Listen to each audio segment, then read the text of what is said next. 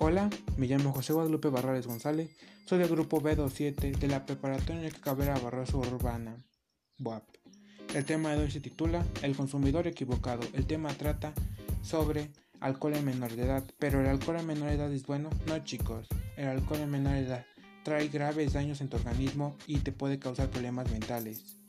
Hubo un caso en el que un señor vendía aguas de sabor y paletas de hielo a niños menores de edad.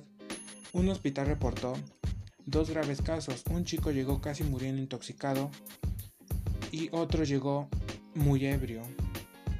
Se hicieron investigaciones y se supo que un señor les vendía aguas y paletas de hielo, pero aquellas tenían alcohol.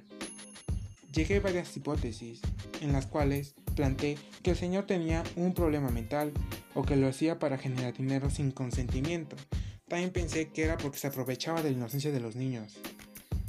Hice varias encuestas a un grupo de personas. Aquellas pensaron que el señor se aprovechaba de la inocencia de los niños porque generaba satisfacción y eso hacía que crecieran más sus ventas.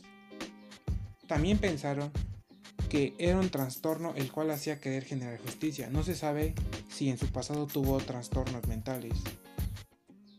Hice varias preguntas. Una de ellas planteaba a qué edad consumían alcohol. El 20% de los encuestados consumieron alcohol a una edad menor de 15 años, sin su consentimiento de sus padres. El 70% consumió alcohol mayor a los 18 años, con consentimiento de sus padres, y el otro 10% no ha consumido alcohol. También me di cuenta que era problema de los padres también. No checaban lo que los chicos consumían.